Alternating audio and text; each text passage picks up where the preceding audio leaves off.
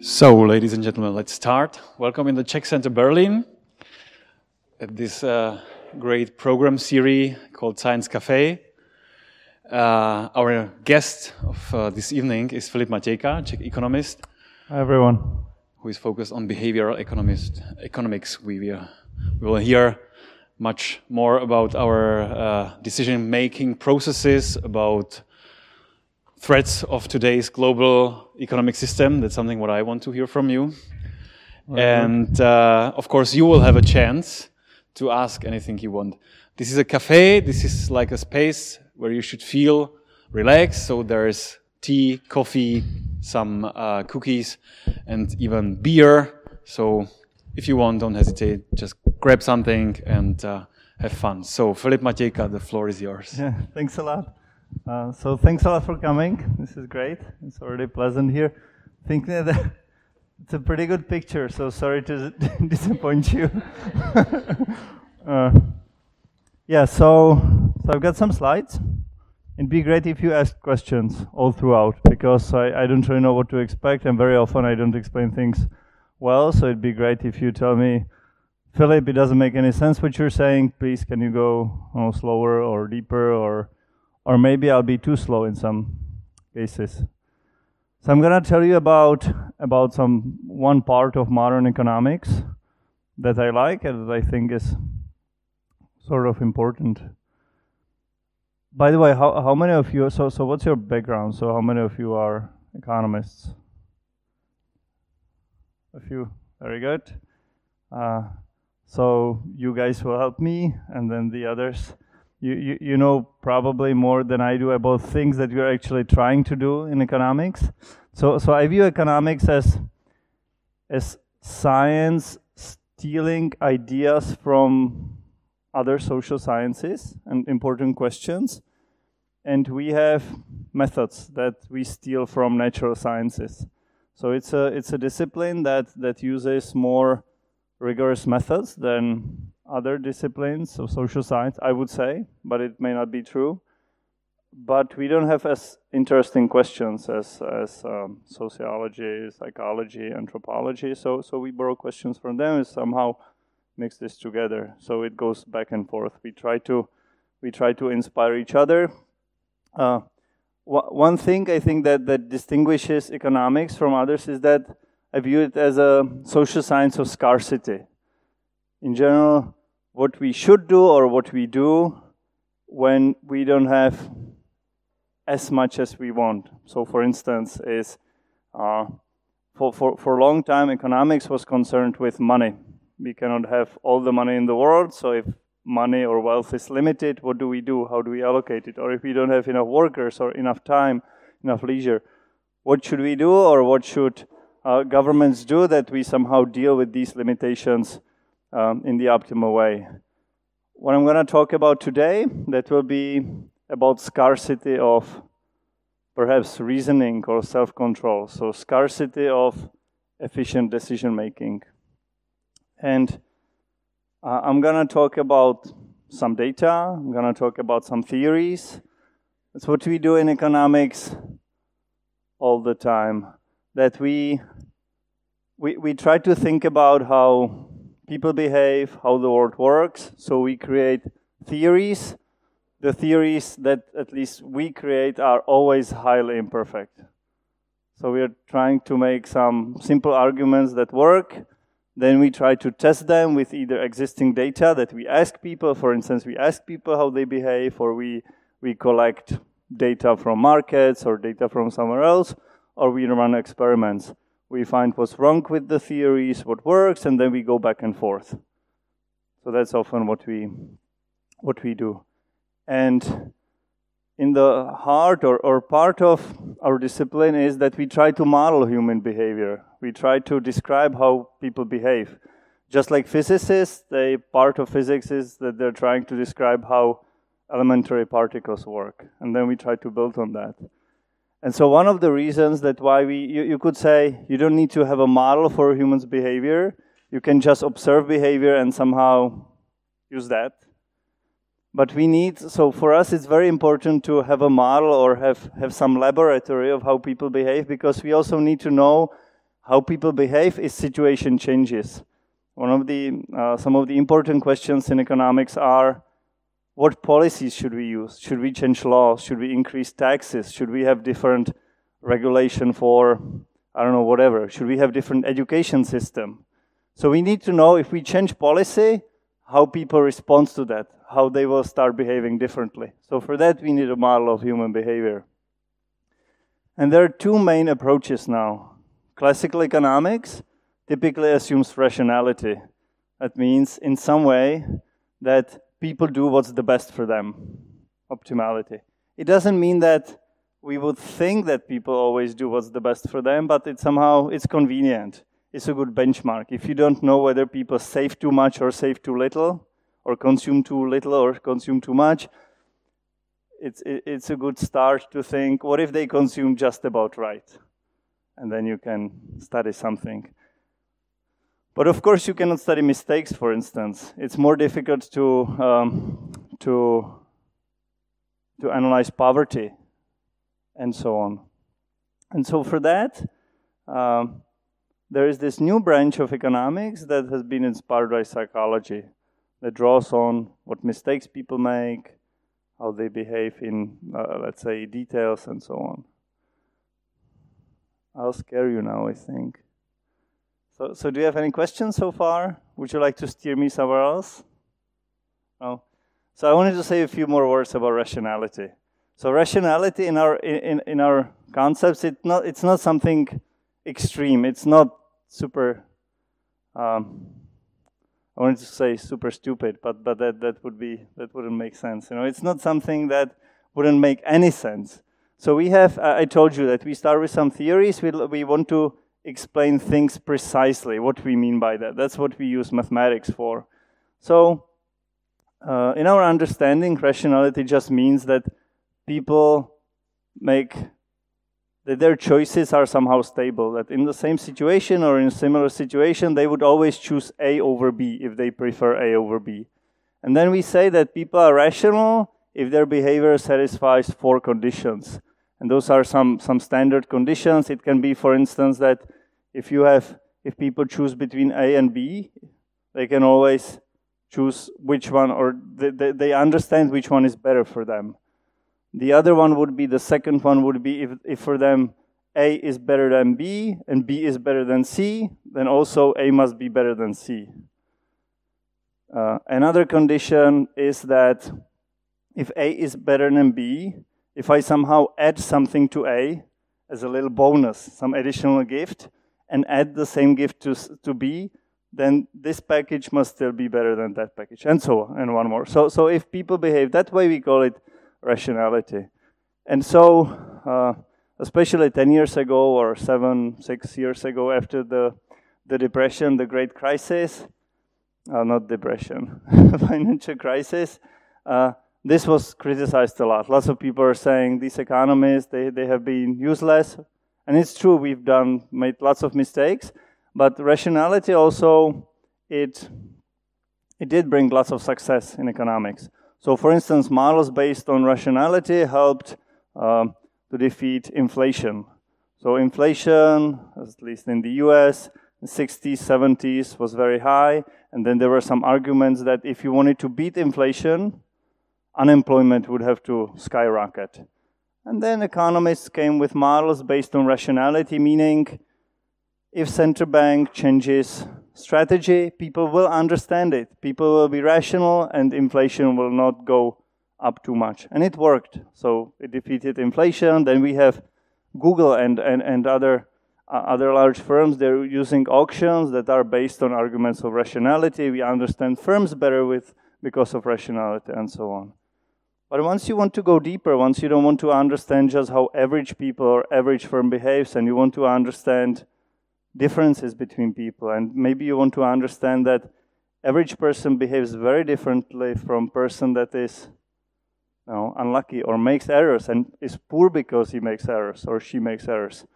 Then you have to go a bit deeper. And it's just like in physics. We had uh, Newton's laws, and then when we wanted to go uh, go deeper, then we had to go to somewhere, something else.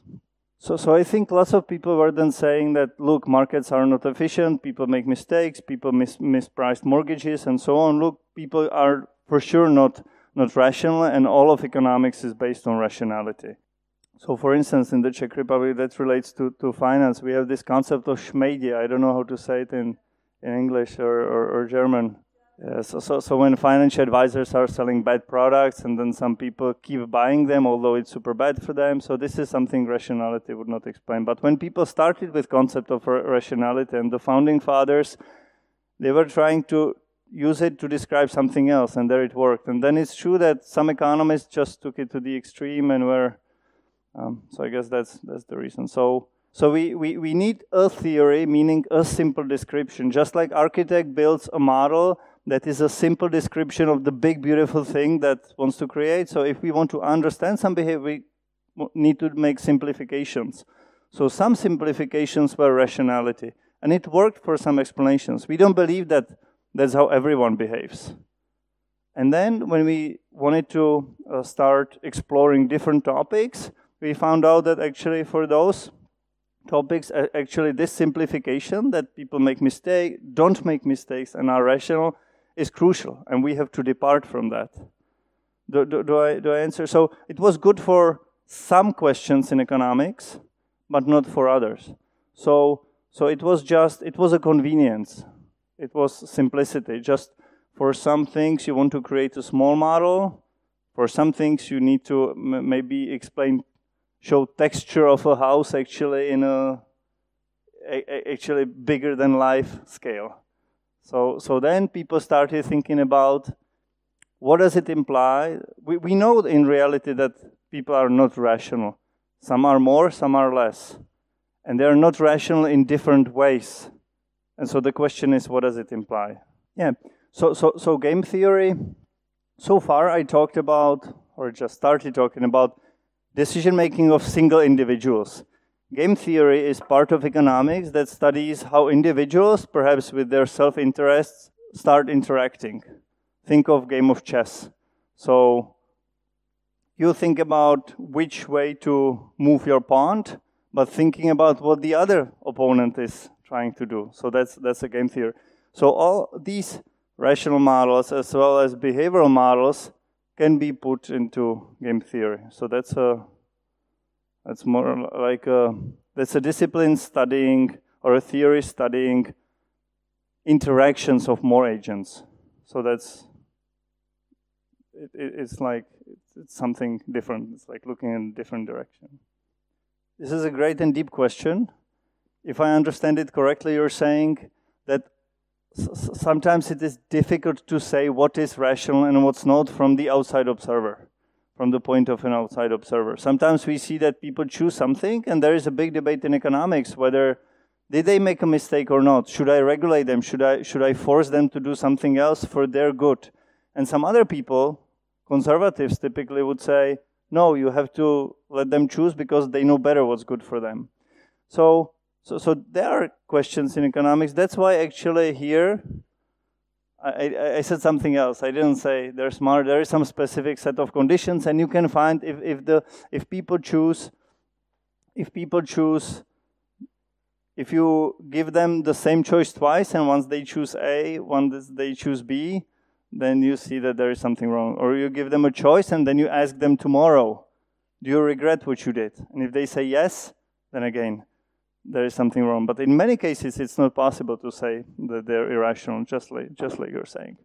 So, behavioral economics. We know that people are not always, so for instance, people have some problems. There, there are different classes of problems or deviations from rationality, and they imply different things. One type is self control. That would be I know what's good for me, but for some reason I cannot implement it. There's a chocolate.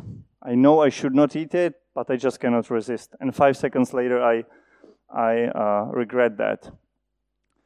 Sometimes I don't just choose for myself. I also decide what I think that's, that's good for others. That would also, for some reason, depart from rationality because sometimes others need different things. Sometimes it's just difficult for me to decide. It's difficult for me to think about things. And sometimes I just like you said, sometimes I don't have information. I would like to decide, well, I just don't know what is the quality of this product and so on. Or for instance, what we see, people are typically overconfident. 93% of drivers in the US think that they're above average drivers. This all somehow implies some deviations from rationality. I can give you a few related, few related uh, findings.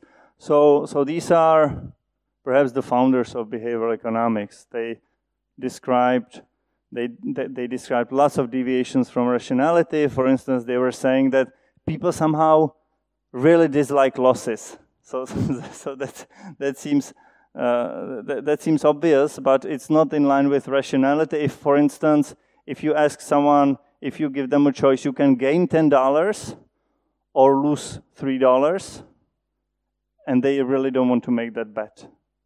So that, that's also related to irrationality. So some, sometimes irrationality is related to that we, for some reason, hate uncertainty. That's we know that because then we cannot decide as well. But for some reason, we hate even more unknown uncertainty.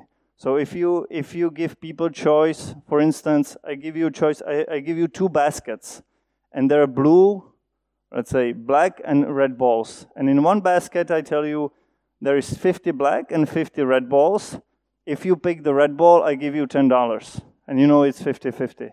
In the other basket, I tell you there are some red balls, some, some black balls. I don't, I don't tell you the number. You tell me which color, and then you draw randomly. In each case, you have a 50 50% chance. And then if you let people, if you tell people, which basket do you prefer to draw from? They would choose the basket where you know it's 50 versus 50.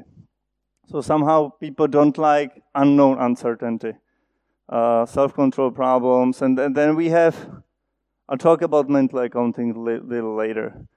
We have big problems choosing. For instance, there were experiments showing that uh, in a supermarket, if there is a stand with five jams, uh, in, in, this experiment, there were, I think, I don't know, 30% of people that bought a jam. Uh, once you expand the selection to 20 jams, so some of you are, are laughing, so I guess you, you know this, this, this experiment. What?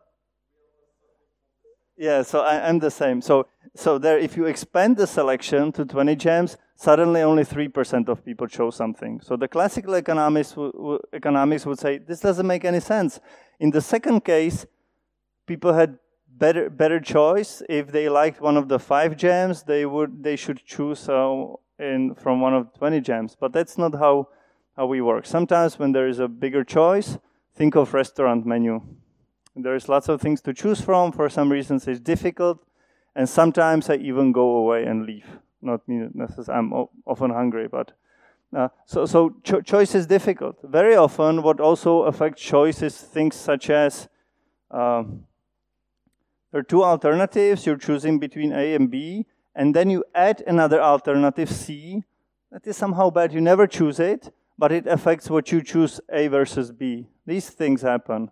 So, for instance, this literature, I heard that, guys, when you go to a bar and when you want to meet someone, it's always good to come with someone who is similar to you but slightly worse in some dimensions. So, so these things, uh, the default choices matter. So that's important for public policy. People don't like to make decisions or change status quo. So, for instance, people found that there are some experiments in, in big American firms Think of pension funds. Uh, firm can either give you give you you know it too yes so i don't know if i should be excited or worried now that you, you know about these things more more, more than i do but uh, so sometimes so let's say there are two scenarios your employee employer sends money directly to your pension fund or the employer can, can give you the money in as a wage. It would be two cases. Uh, and then they did an experiment that in one firm, the, in let's say a few hundreds of firms, the employer, the firm was giving money in the wage, but what the employees could do is just sign one form and the employer would start doing the, the other thing, would start sending money the pension, to pension fund of the, of the employee. In the other half of the firms, the opposite happened or happened. It started as that the employer was directly sending first money to the pension fund, but the employee, the worker, could just sign one form and and the firm would switch to the other thing. But they found that people almost never switched, that 95% of employees just did whatever the firm suggested. So default choices matter a lot. So there is a huge array of things that somehow depart from rationality. Small frictions matter, complications matter, we have self control problems, and so on. But what this literature doesn't address is that how people adopt so yes, we know there are mistakes. We know that there are mistakes in specific direction, but to think about public policy, to think about how should we change laws, should we have different regulations, we need to understand how people respond to policies. So we need to understand how people choose differently and how they make different errors if the policy is changed. Does that make sense? So, so some combination of the classical approach based on optimality and this these behavioral assumptions. So the question is, how do behavioral people adapt? How are we doing with time, Tomasz? Okay, sorry if you're worried for, for time. Uh, so, so this is important. People are real, they have their limitations. I should say, we have our limitations. Uh, but how do we adapt? there are basically two types of people, and to simplify. Naive, they don't. They just have their mistakes. If situation changes, they still keep making the same mistakes. There are some people like that. But some are sophisticated. Some of us realize our limitations. We know that some things are not good for us. We know that we are not perfect, that maybe we would regret our decisions tomorrow. We are trying to do some things about that. So, for instance, Odysseus. So that was an example. Uh, he wanted to hear sirens sing, but he would know, he, he knew that, you know, if he would be free on the ship, he would regret it a lot. He, he wouldn't, um, he wouldn't be able to stay on the ship. He would jump to them and, and die. So he found a way. He tied not just his hands, he was completely tied to the mask. So sometimes, so that's similar to the, the chocolate. So one solution, what to do with the chocolate, just put it away, have it in the cupboard or have it further away. Restrict your choice. Or if you know that that for you is difficult to choose from 20 jams, uh, you might just go to a restaurant that has just or supermarket that has a smaller offer. So sometimes for us, if we realize these limitations, these problems with self-control, uh, we can restrict our choice. We can tie, we can look for commitment. So there are such examples. So for instance, this paper, they talk about a big experiment of a, of a large bank in Philippines. So what the bank did, they offered their clients, they gave them an offer they cannot refuse, almost. They told them, do you want to sign a, or half of the clients, they, they asked, so, so do you want to sign a contract that you will be paying higher fees if you withdraw money. They didn't offer them anything good. They just told them you can you would have to pay higher fees if you withdraw money. And there were uh, there was other case you would have to pay us if you don't save I don't know let's say an example thousand dollars in next three months. They didn't offer anything good. So those people could just choose by themselves not to withdraw money or save. But still, 30% of the clients chose that to sign the contract, and then 80% of them saved more. There are now some, some contracts. Uh, in the US, it's quite popular that gyms, they provide contract that if you don't go enough, you pay a fine and stuff like that. So if people have problems with self-control, and many of us do, sometimes these seemingly irrational contracts might be good for them. So once you know that you're limited somehow, there are ways how to go, go about that. There was another experiment with MIT students. Uh, th th this is somewhat similar. Students were they were supposed to uh, to submit three homeworks, and they could have submitted it by the end of the semester.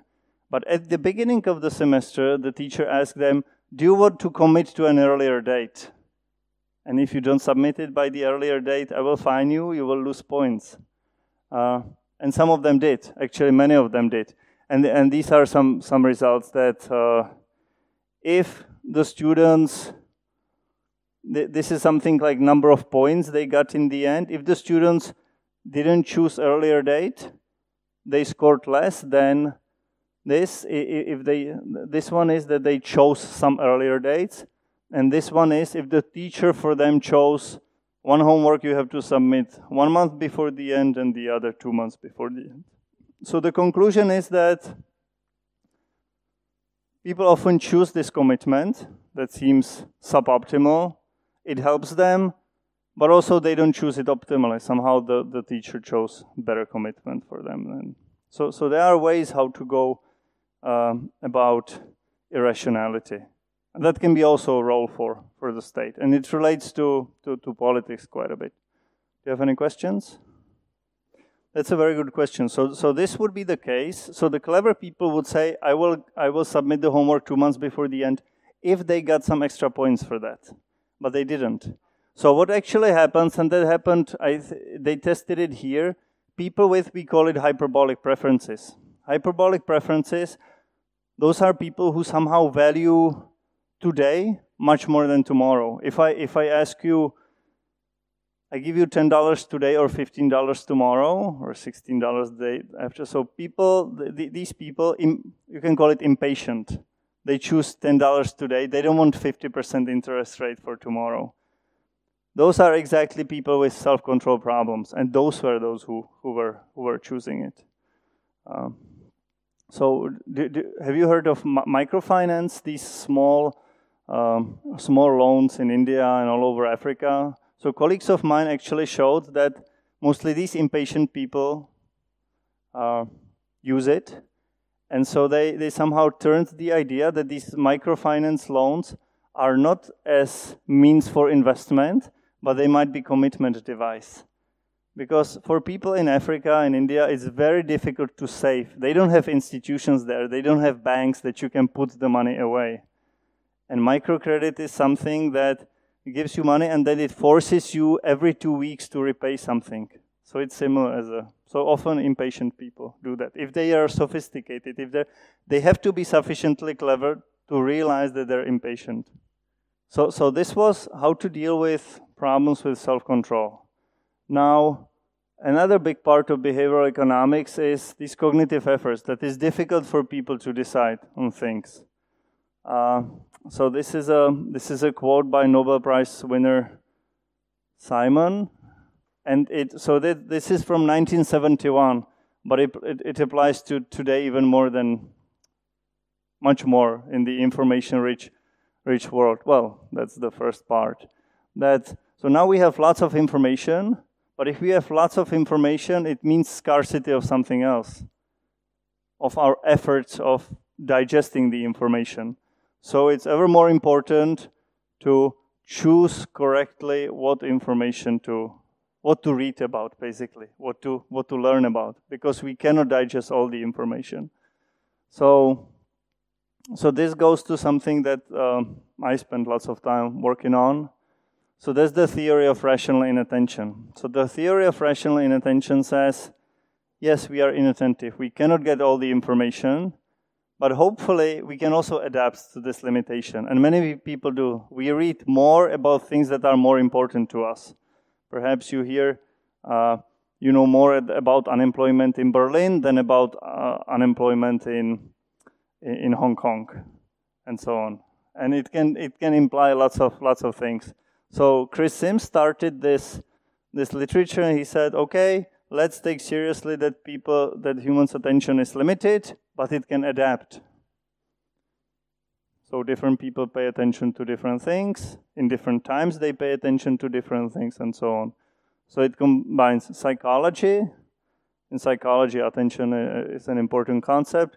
Neoclassical economics, that people do things rationally. So here, the allocation of attention is rational, and some theories from, from information theory. And it's important for lots of parts of economics. So it's important for macroeconomics, for instance, because in macroeconomics, everything behaves happens slowly. If central bank does something, changes interest rates, many people don't know about it. They don't pay attention to it because it's not important for them. Big banks do, they respond to it faster than someone else. It implies lots of things in, in practice. It's important to finance. It describes lots of, uh, it can explain lots of paradoxes of how we choose portfolios. If you ask me, or my friends ask me, Filip, how should I invest? I always tell them, um, I don't know. We just say you should diversify. That's the only thing you can do. But then in practice, you see that almost no one diversifies. I don't diversify. I just have cash and maybe my apartment. That's it. It can explain these things that it's difficult to pay attention to lots of different things. It's important for discrimination. I'm going to talk about that a bit, bit more. It's super important for public policies. For us, it's difficult to understand laws. The more complicated things are, the, the more difficult it is to, to follow it. But also it explains why we should, in some cases, use free markets and not government. In free markets, somehow the allocations depend on everything that we know locally. You in your village, I don't want to say that Berlin is a village, but if you lived in a village, you know whether uh, other people there need a butcher. And if they do, you start to butcher. Government cannot have that information. And it's super important for politics. What people pay little attention to politics, to specific details, and politicians take advantage of that. It can explain lots of things that we talked about uh, before, but adaptively. If situation changes, it can explain when there is choices overload and when not. I'm gonna skip that. I'm gonna skip it. This is how our models look like. We can come back to it. I'll give you a few examples. Tomasz, if you can show. So now I have 10 minutes or something. Oh, that's complete. I'm, I just want to, you know, so you know what's the best for the audience. So I'm just asking for advice. So I don't have time here. So th this is one, one, one project that we worked on. Um, this uh, adaptive attention, it relates a lot to the question of discrimination. So there were these famous experiments, not by not done by us, but by someone else, Bertrand Mullainathan. They were sending CVs to thousands of firms. CVs of fictitious characters, where they were born, what education, what experience they got, and they were sending these CVs to job openings. Hello, uh, I would like to uh, go, uh, apply for your job. And then the only thing they were changing was name on the CV. Greg or Emily or Jamal and something else. Uh, I don't remember. So name signaling either white person or black person. And they found that with the black name, just the name changed, and suddenly invitation rate to interviews dropped by 50%.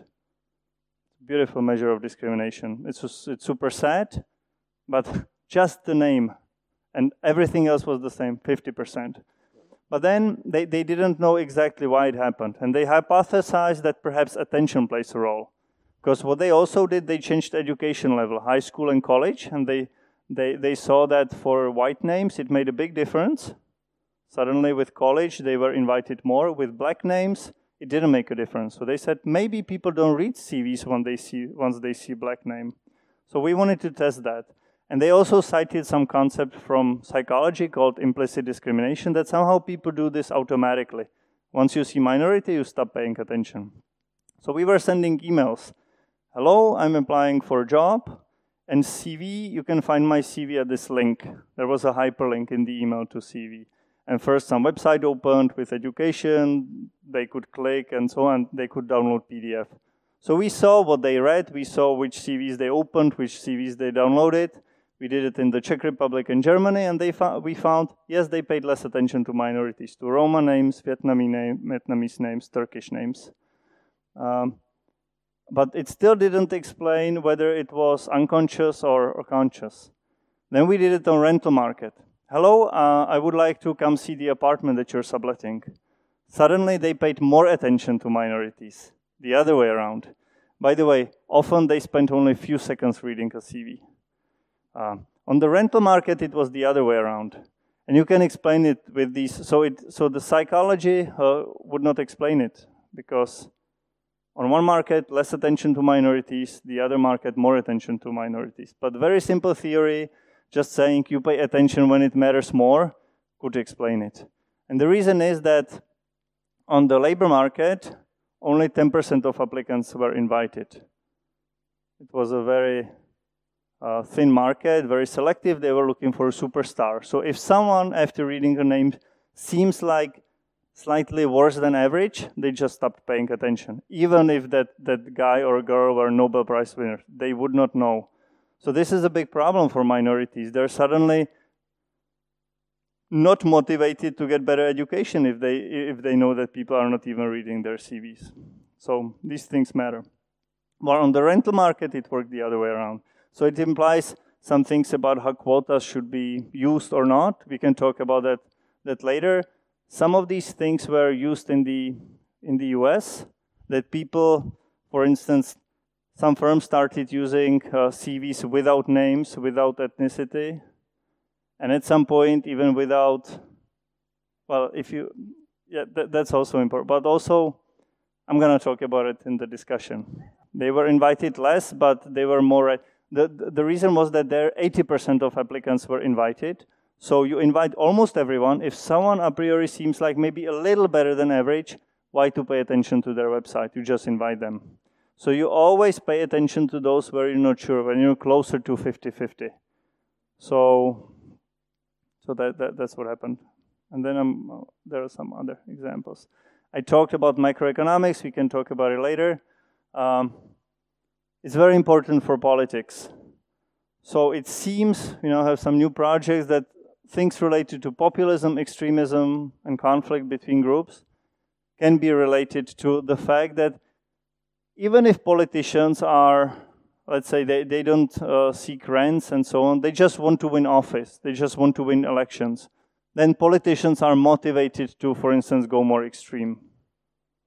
One of the reasons is that extremists have higher stakes, they pay more attention. It's related to efficiency of institutions. I'll just so for politics, I'll just show you show you two two maps. So, maps. So if you go to Google Trends, there, there you type you, you type a term and it gives you a map or it gives you a trend.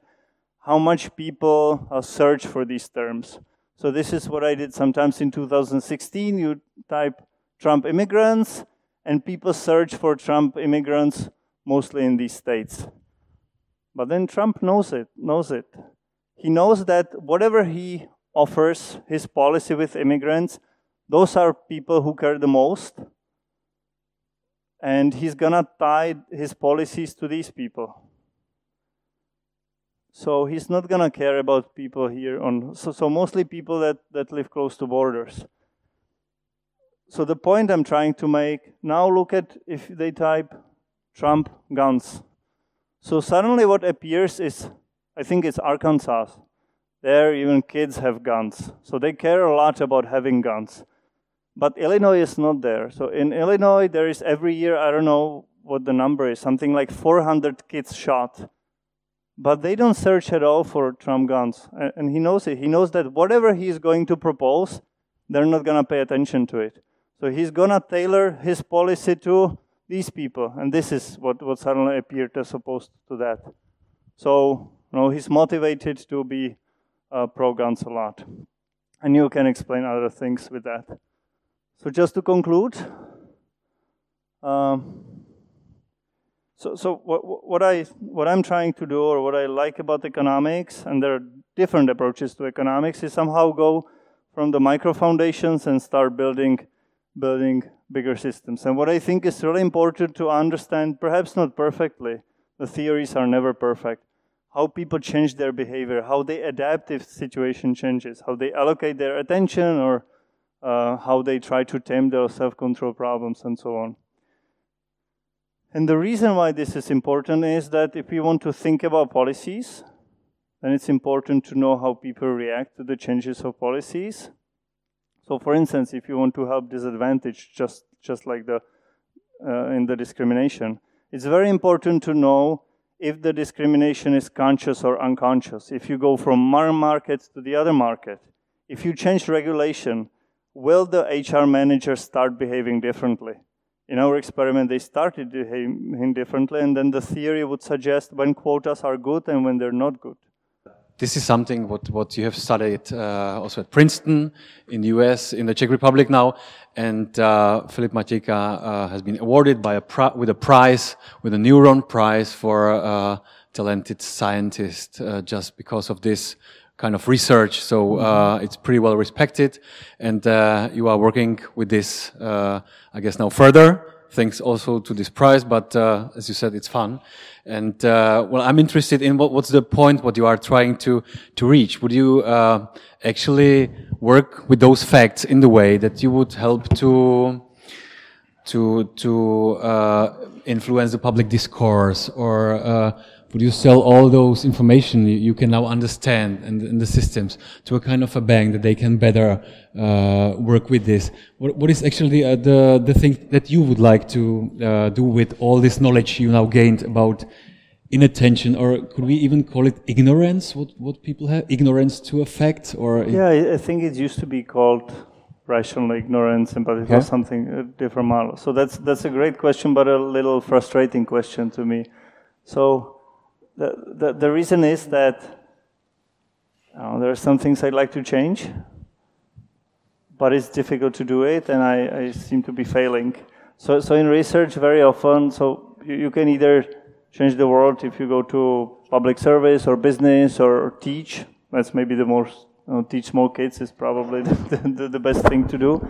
Uh, if, if you do research, you also believe that you want to change things, but the change is super slow. So for instance, what I worked on for five, six, seven years, just the basic models. I showed you some equations. So, so this is now, yeah, again. Is a nice photo. yeah. Yeah, look at him.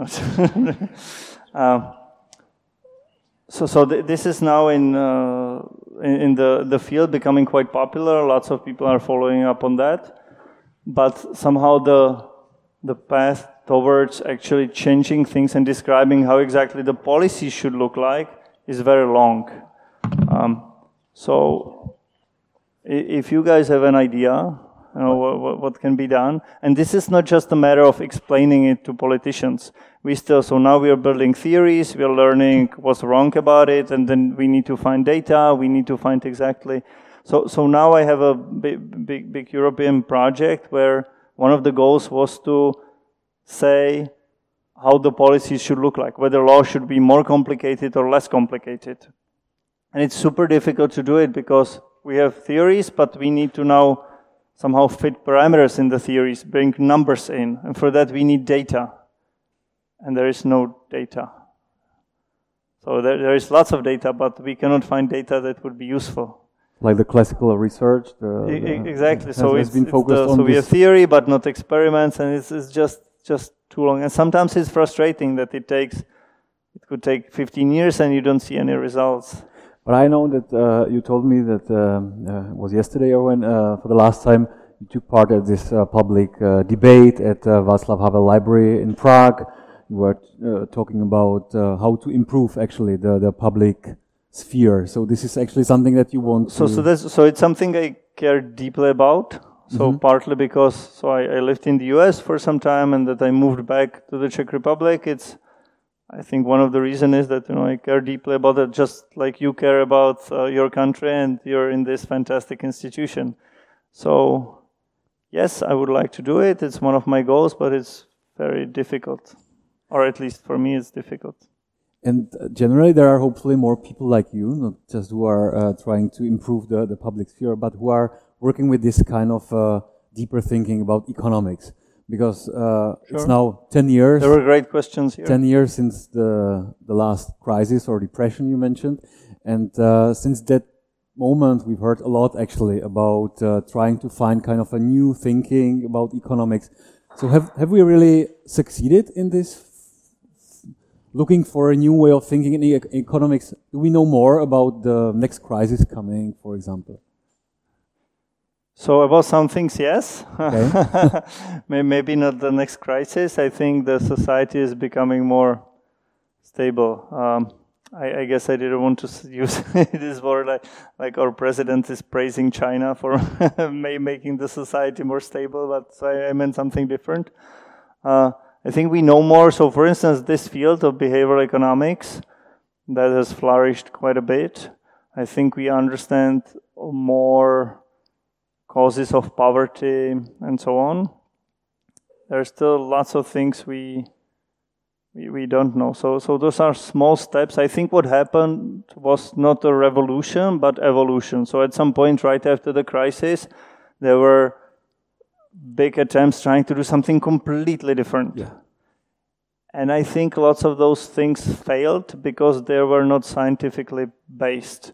So science is often something that has rules that is verifiable. You can have theories and then correct them and so on. So the steps are often very small uh, but in the long run, it pays off. It's just like democracy. So democracy is something that, in the long run, or seems to, based on statistics, always works better than than other systems. Although in the short run, authoritarians can do better.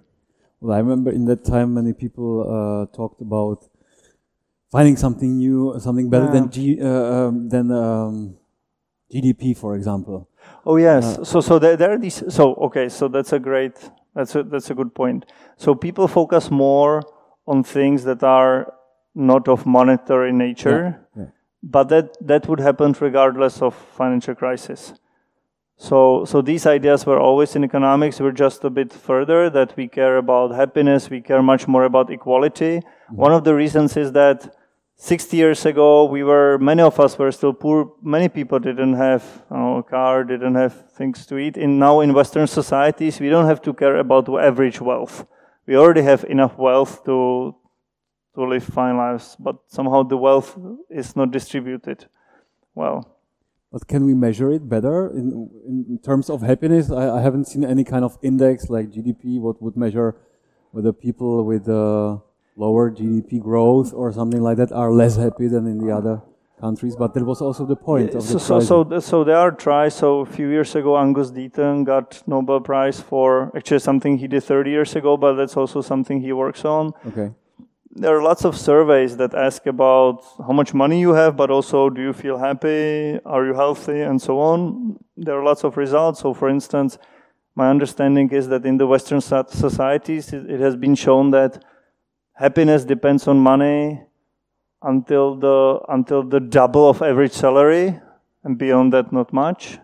Uh, we know that gdp for instance i like gdp it's just like you were asking about theories. It's a simple measure. It's not perfect measure but we know that happiness somehow correlates with gdp health life expectancy and, and, so, and it, so it, it does or it explains often explains unemployment. So there we, we have data on this on surveys and some people put it together in some measure of mm-hmm. i don't know how it's called now but there is not some there is not a one standard thing that everyone would believe in. Often it is it th- there are problems with two things. Somehow it's ad hoc how you put these things together. Should i put bigger weight on health or something else? And then the second thing is on many of these things we don't have great data Meaning happiness is the, that relates to your question about rationality. If I, as outside observer, I call it rational or not. With happiness, I can just ask, "Are you happy?" And if people self-report in some country that they're happy, maybe they have different social norms of what they call happiness. So that's also there. But I, but economics is going in the economics is also going a lot in the direction of understanding social interactions conflict. Mm-hmm. Oh, it's a lot about conflict. So when war is more likely to arise, for instance, or when certain groups of people are less likely to coexist together. So that all relates to more like deeper emotions, not just monetary things, but th- this has been happening for decades. It's not just the financial crisis, but, but a great question. These things are important, but we don't have definite answers yet. One thing, perhaps, that we know for which I think economists are useful, that we, we have some simple cases where something worked, and then lots of lots of ways of how to think about things, and also some things that what we really should not do. Okay. So sometimes it's difficult to say, yes, ideal world should look like this. We cannot say that, but policymakers often come up with ideas that it is possible to say, no, you should not do that. And, and that's. So can we tie our hands also in terms of financial markets that they don't do those crazy stuff what uh, what caused the last crisis? So when the sirens of profit call. Yeah. So so there the, there, there have been some good regulations in the US. I'm saying good, not great. So, of course, anytime you have regulation, it's been shown in the US that, so for instance, I, I don't know what, what your uh, uh, development was that, you know, sometimes people are leftist, rightist. I was, when I was very young, I was rightist, then turned leftist, then a little bit I'm sort of fluctuating. So, for instance, I, I would support lots of good regulations but I know that often in practice, once people start regulating, the regulation is even worse than. So, for instance, there is uh, there is uh, if you if you analyze history in the U.S., lots of regulations were actually started and supported by insiders. That the firms within those industries wanted to be regulated because they knew, and it happened that in the end, they would force the regulators to do what they wanted, and which was often to pro, uh, somehow to um, get away from entry to the market. Did you have a question? Or? The thing is that I uh, believe it's it's hard for uh, the psychological approach of uh, what what your subject is about to um, um, to describe those uh, crises because the, we have this uh, AI in the future and those algorithms working uh, in in um, the economy world so this is kind of a hybrid, not only human behavior, but also the, the uh, algorithm, which you don't know. So this is financial becomes, market. It becomes another creature. Yeah, like in, yeah. Uh, You're saying that we cannot just learn from the past, but this is a new thing that we never saw before, and it will cause problems in the future. So that's certainly true. Yeah, and so the approach for you is actually, or my question to you would be, uh, what is uh, you do this for profit for like um, yeah for the uh, if you, there are of course everybody needs to earn their uh, their bread his bread but no the question the, the subject of of your um, it could be used yeah. So I, am I'm a researcher well for profit. I'm a I'm a researcher. I'm, I'm employed at Charles University and Academy of Sciences. I have my wage there. I do mm. I do research. I devote time to students um, I used to have a consulting firm. When I moved back from Princeton, I, I, moved back home.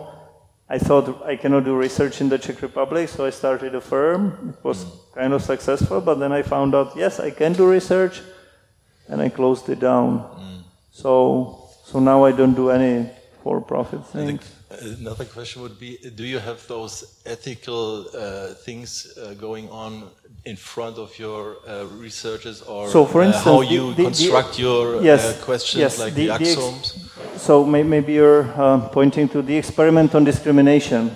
We were, what's the word for that? We were fooling people in, a, in some way. We were sending them emails with fictitious names I was claiming to be in Nguyen or Gejza Horvat, or that's true. Um, before every experiment, you need to go through some board at the university, whether it's ethical or not. Mm. Uh, some things would not be allowed to do. These things, when it comes to discrimination, it's one of the exceptions that that is somehow understood that it's an important topic and that there is no other way how to study it. If you tell people I'm measuring you because I'm doing an experiment on discrimination, they would start behaving differently. Uh, but, but I agree that if there were too many of these experiments, it would be a problem. But it's a, it is a question. It is an ethical question, right? But, so we had to uh, look into that issue. Would you say that it is possible to, um, like, um, this is another weapon, like an atomic bomb? If you know um, everything from, let's say, if the German government would have a big uh, uh, system running like uh, your, what you're doing, behavioral uh, economy, um, that if you know uh, enough about an, another um, country, that you can uh, like we had uh, the Russians with America. They, they uh, helped Yeah. during the election. That you can overtook or, or let's say, um, yeah, manipulate them. so yeah, of, co- of course, no, no, knowledge is power, but uh, so for instance, it used to be some Nobel Prize Nobel prizes were given for understanding markets where you know about yourself more than firm knows about. So customers know. So for instance, insurance markets, you come to an insurance company.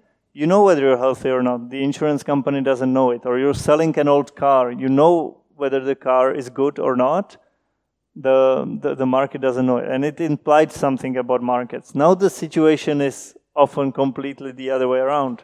The firm knows about you more than you do. Amazon knows about your preferences more than you do, and so on. So these, these things change. Yeah. So, do you think it's um, maybe also an um, let's say explainable um, thing what was going on the, in the U.S. that they vote for Trump? So because he's such a like for us see I- I- I- nerd, but he crushed the system of maybe uh, Yeah, I- knowledge I- that I we don't know. what- So, so actually, so depends how much you want to talk about this. I actually think it's more related to moral values than information technology. So now lots of people talk about how internet explains these things, whether internet causes polarization, for instance. And lots of people say it does. Social media causes polar- polarization. I actually don't think so. I saw some, some beautiful research showing that polarization has been increasing from the 60s and it's a gradual increase. There is no spike suddenly in 1995 or something. Uh, and then it's true that when you go on social media, typically you see and you read only the things that you like, that agree with you. But now when I go to a bar and I look around a table with my friends, we all voted for the same person. So I think outside of social media, we are just as polarized. And, and so, so, so far there is, there is not data, there are not hard proofs yet for showing that, for instance, polarization of the society depends on IT. Although some things probably do, uh, but I just don't, I just don't know. there's no proof actually for I mean to falsify if you do have an impact or not. I mean actually. Yes, I'm sorry. Hey, we have two mics. So You're, now you're here. the, Is it on? Sorry. Can you, okay? Yes, it's on. Thank you. Um, my question goes to cultural differences. Uh, A, if you if you do the same research, say in Germany and in China, collecting the data in each of the countries, would you probably come to the same results? Uh, think the people in the same way rationally? And if not, would that be necessary perhaps mm, with the increasing number of immigrants coming from various nations to um, assume how to deal with data that we have up to up till now in Europe because uh, there are other people who will influence um, uh, the, the, the future uh, rationality. Right. So I, I have an advantage that my, my research is very simple. I try to build simple theories. So, so those theories typically apply to everyone.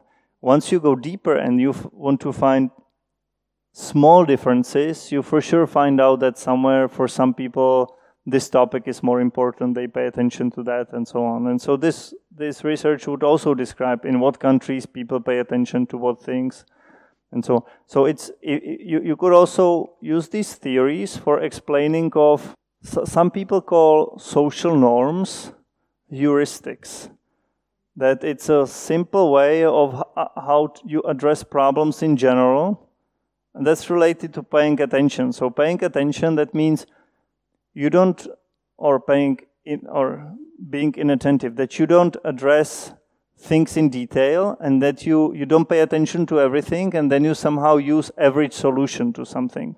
Social norms work in very similar way that somehow it's expected of you in a broad range of problems to behave pretty much this way. So I, I, just read, read an example, for instance, um, discrimination of women, that it depends a lot on whether hundreds of years ago those societies used plow or not in agriculture, whether there was this technology on the field, because if they did, then women stayed more at home and then somehow for hundreds of years it was more expected of them. Certainly that would differ from different countries, and just depending on whether they had plows or not, they would think about things differently. So they would adapt differently even to other problems. Even if the plows disappeared suddenly, so we use simple ways of thinking. So that's somehow related to that. So if I understand it, did, did it make sense what I said? Well, uh, th that means that it doesn't make in your research it doesn't make any difference in which cultural.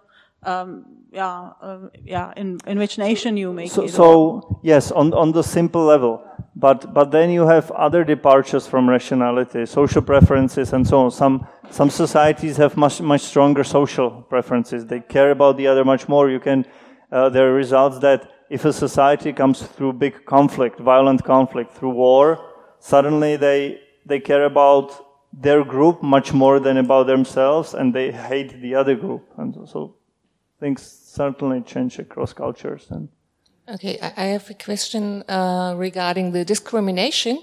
You said that the quota can be sometimes good and sometimes not. Can you com comment more on that? Thank you. I was hoping that someone asked.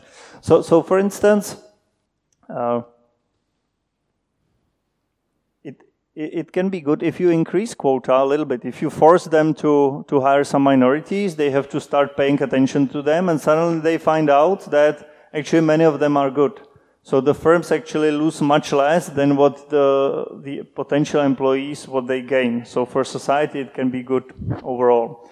Uh, when it's not good, uh, so when it's too high, but I, am going to talk about a slightly different example. It is one possibility, just like you said, that if you, uh, if the CVs don't show gender, name, ethnicity, and so on. So suddenly in the, in the first stage of the process, you pay the same attention to everyone. So somehow groups that seemed to be worse, they're then disadvantaged, even if the individual is great, then this disadvantage disappears. But it can backfire. So there was this activist movement in the US called Ban the Box. So there, um, they, they, had many employers had on their internet site, if you applied for a job through their website, a box that you had to click. It meant that that you were not in prison in the last few years. So, do you confirm that you were not in prison? The problem was those who did not click, maybe they were great otherwise, they, they lost the chance. No one paid attention. So, if you wanted to reintegrate prisoners in the society, you didn't want this. You wanted to give them a chance and so on. So there was a big movement that banned the box, get rid of the box. So in some states it was banned. Firms stopped using it. And what happened? Unemployment of young blacks, male blacks, went up, shot through the roof. And the reason was that suddenly employers didn't have information on who was in prison and who not. So they started using different means of imperfect information. And in the US, the big, big majority of prisoners are young male blacks. So they started discriminating the bigger group that was correlated with the prisoner. So it can it can backfire. Yes. Okay. Uh, yeah, I wanted to ask uh, about expectations. Uh, so when somebody makes a decision, often he takes into account expectations. For example, about uh, real wage that he is expecting to earn in the future. Uh, and then there are some theories such as uh, perfect foresight. Um, and then uh, but then taking your concept of uh, rational inattention apply, implies that uh, you don't have all the information. Uh, and can there then be some uh, mistakes in expectations or some kind so of... and, is, how do the actors this is great. So, adapt to, to... So I wonder if you read about these things or whether you're this genius. So actually this is how this... And, and then Either is great. This is how the whole literature started. The initial motivation was to create better models for macroeconomics. There somehow, so for instance, just like he's saying, for inflation and for unemployment, it's crucially important what people think about what will happen next year, and already they behave according to that this year and so on. In the models that we had, uh, these expectations were formed in some complicated way. Either it was assumed that people assume for next year what's happening this year, or that people are super rational and they somehow understand everything and they predict it perfectly. And this model came and they said, yes, you can be rational, but you can choose what to pay attention to. And so then those expectations somehow moved slowly, but about things that were more important to you, they changed faster and so on. I, I, I could talk about this more, uh, but it about with this thing, it seems it explains lots of explains lots of things. So, for instance, it explains you see that people with expectations they're more more informed about variables, meaning GDP versus inflation versus something else, that move more. If something changes more, if you know less about it, you need to think about it more. Or, and that is a bit worrying, uh, during the, the period, the Great Moderation. The Great Moderation, that was the period where things were moving like this and suddenly they were more and more stable. That was from the time of Orwell, 1984, but it really seems like 1984 onwards, and suddenly things were more stable.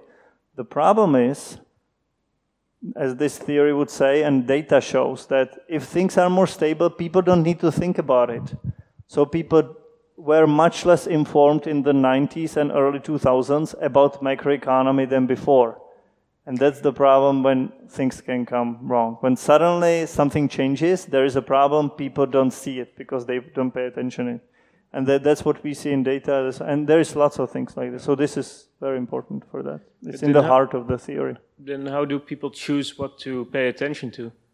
Yes, so, so in, in, in the model, there is, so the word, the words are rationally inattentive. So these guys are still rational in the choice of not necessarily the final product, but what information to. So, so there is a model that somehow says you expect that one thing would be for you more important than the other thing. So you read more about about GDP when you know less about it. Or if you expect when crisis comes, suddenly you can lose a job. You think more about what to do, uh, and so on. Um, my, my question would be, um, not so it, the, the, what you said that those um, um, black people who were not um, or who were banned from from from jobs or who got jobless, that was the same uh, what you explained in the experiment that people don't like uh, uncertainty. So for the for the people who uh, invite them, it was uh, important to, to see uh, at least yes. that they make that cross on the right side. Also, uh, yes. Yeah. So, but uh, sorry, my English not, is not very very good. No. But um, another last question for today.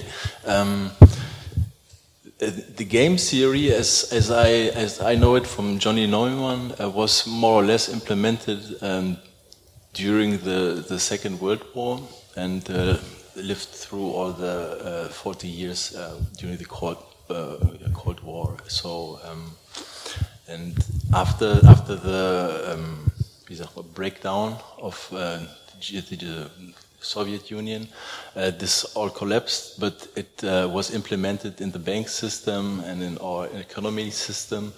And um, so this is also a behavior, how the money works, how, how um, states and um, all worked. So that was, um, until that day, the, the one and only um, tool how to so uh, uh, what I wanted to say was um, that uh, the game theory worked, uh, the, the, people behave rational if you, um, um, if they think that you can destroy them if you do a wrong um, step. So you do everything for yourself, so you be the absolute egoist. So uh, you want to protect yourself, that's why you are the egoist so because if you don't look for your um, for your best way, rational. you can be uh, uh, the, the, yeah, so, so, so, the, so that why you are rational. That was what I wanted yeah. to say. Okay. So, but now uh, after that, it's not really necessary to be rational. So, and that why maybe it's also an explanation for me uh, why we, why you um, have it not easy today um, because there are too too much uh, variables. So Okay. I think maybe. Thank you. More like a comment, or if you. No, no, just want to say. So, so ga- game theory describes interaction of competing agents. It's typically more difficult to do that than to study how single agent works. Sorry, guys. For us, agent that means this artificial human being in the theory, uh, because you have to describe how, how both how they behave and also how they think about the other one how it behaves, and then so game theory can be applied to all models of if you think they're rational or if they're ra- less rational. So, for instance, for us, it's important to think if I can pay attention to national TV or listen to my mom, it also will depend on what you guys are doing. If you guys are paying attention to national TV, I also want to pay attention to national TV. So suddenly, then this TV has a huge power. So that, that's also what uh, what game theory is important for, why it's important for this field, and and it's it's not easy to work with it, but it's super powerful. Powerful. Okay. Maybe the last question. Okay. Um, so I, one problem I have is uh, you.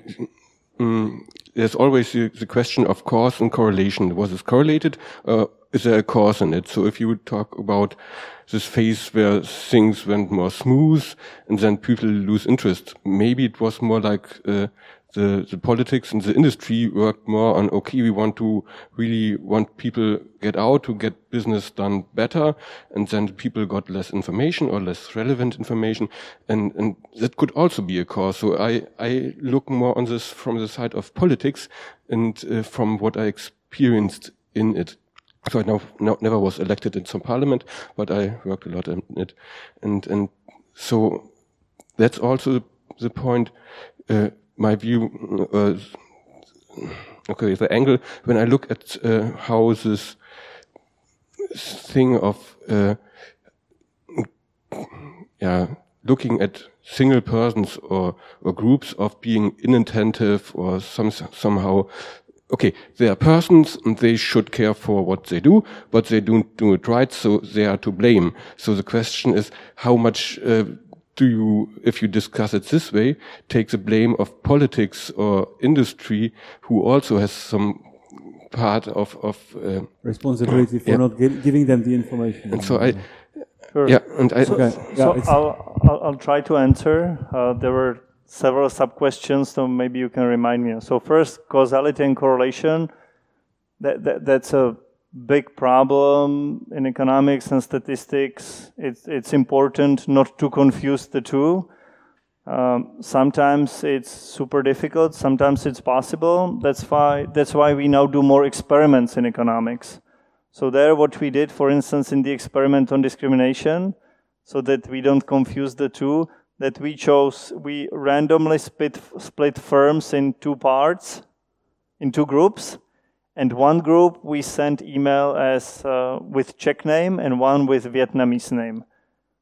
If it's done like this and we see they behave differently, we know it's causality that because we did something differently for those two things, for those two groups, they behave differently once you just observe data uh, out there in reality uh, and you don't influence it, it's sometimes very difficult. You have to use more complicated models.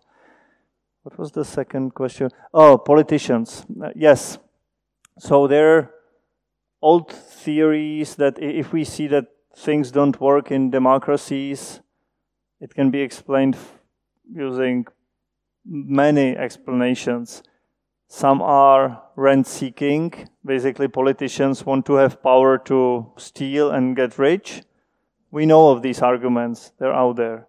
And other arguments are politicians want to do things that are somehow good for their group.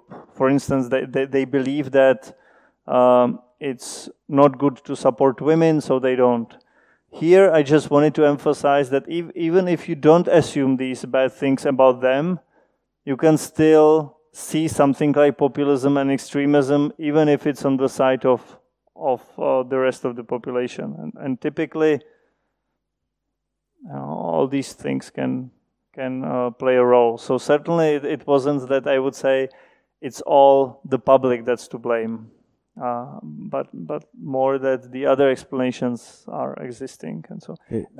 Filip, I, I, wanted to ask you also some personal questions. So maybe the last round. Uh, uh, the problem is he ha has to leave uh, today. He, he goes back to Prague, so we can't really uh, keep him here uh, for a long time. And I also want to give you a chance to to have at least one beer with, the guys great. here so I'll be short now. Uh, but I wanted to ask you, I've read, uh, maybe uh, I'm wrong, but I've read that you've been fired out of the economical university. Uh, and now you are such a kind of economist. So where, where, where did you hear that? It's true, but... Yeah, okay, okay. there was kind of article. Uh, really? It was, I mentioned, yeah. So, so uh, when I started, so I, I did grad school in the US, but before that I did math and physics in Prague, and then I studied at second university, studied economics. And somehow first year was fine, second was fine, third year was too so they did did fire me, they kicked me out, and now when I have a I don't know, public talk at that University of Economics, the first thing I tell the students, look, you're better than me. I, I, so, so, you came back to, I, to the uh, economical faculty yeah, with exactly. your doctor degree from Princeton and yes, uh, you and just shown them. Yes, and my advisor got Nobel Prize and so on, and we have paper together. So I did sort of well. Okay. But now I can tell them that you know they're, they're better. So. But then you actually studied uh, physics and mathematics. Yes. Okay, but, but later you decided to to get back. So even to Princeton, I went as a math student. I did applied math, so it was a great great major because we didn't have any curriculum. We could pick any subjects to study at all. We didn't have any requirements. So I picked biology, physics, neuroscience, economics, and there I saw. So economics, so several of you said that you are actually economists. So what I like about economics that you just see issues and you can start thinking about them. So last three years I find interesting thinking about politics and you can use the tools for that. So it's great. So that's why I switched, but it's a it's fun, cool. but it's true. So, so I'm, I'm happy that you, yeah, they kicked me out and they kicked me out because it was too difficult for me and it was hard. Great. Thank you very much, Filip Matějka. Thank you. Thanks for questions.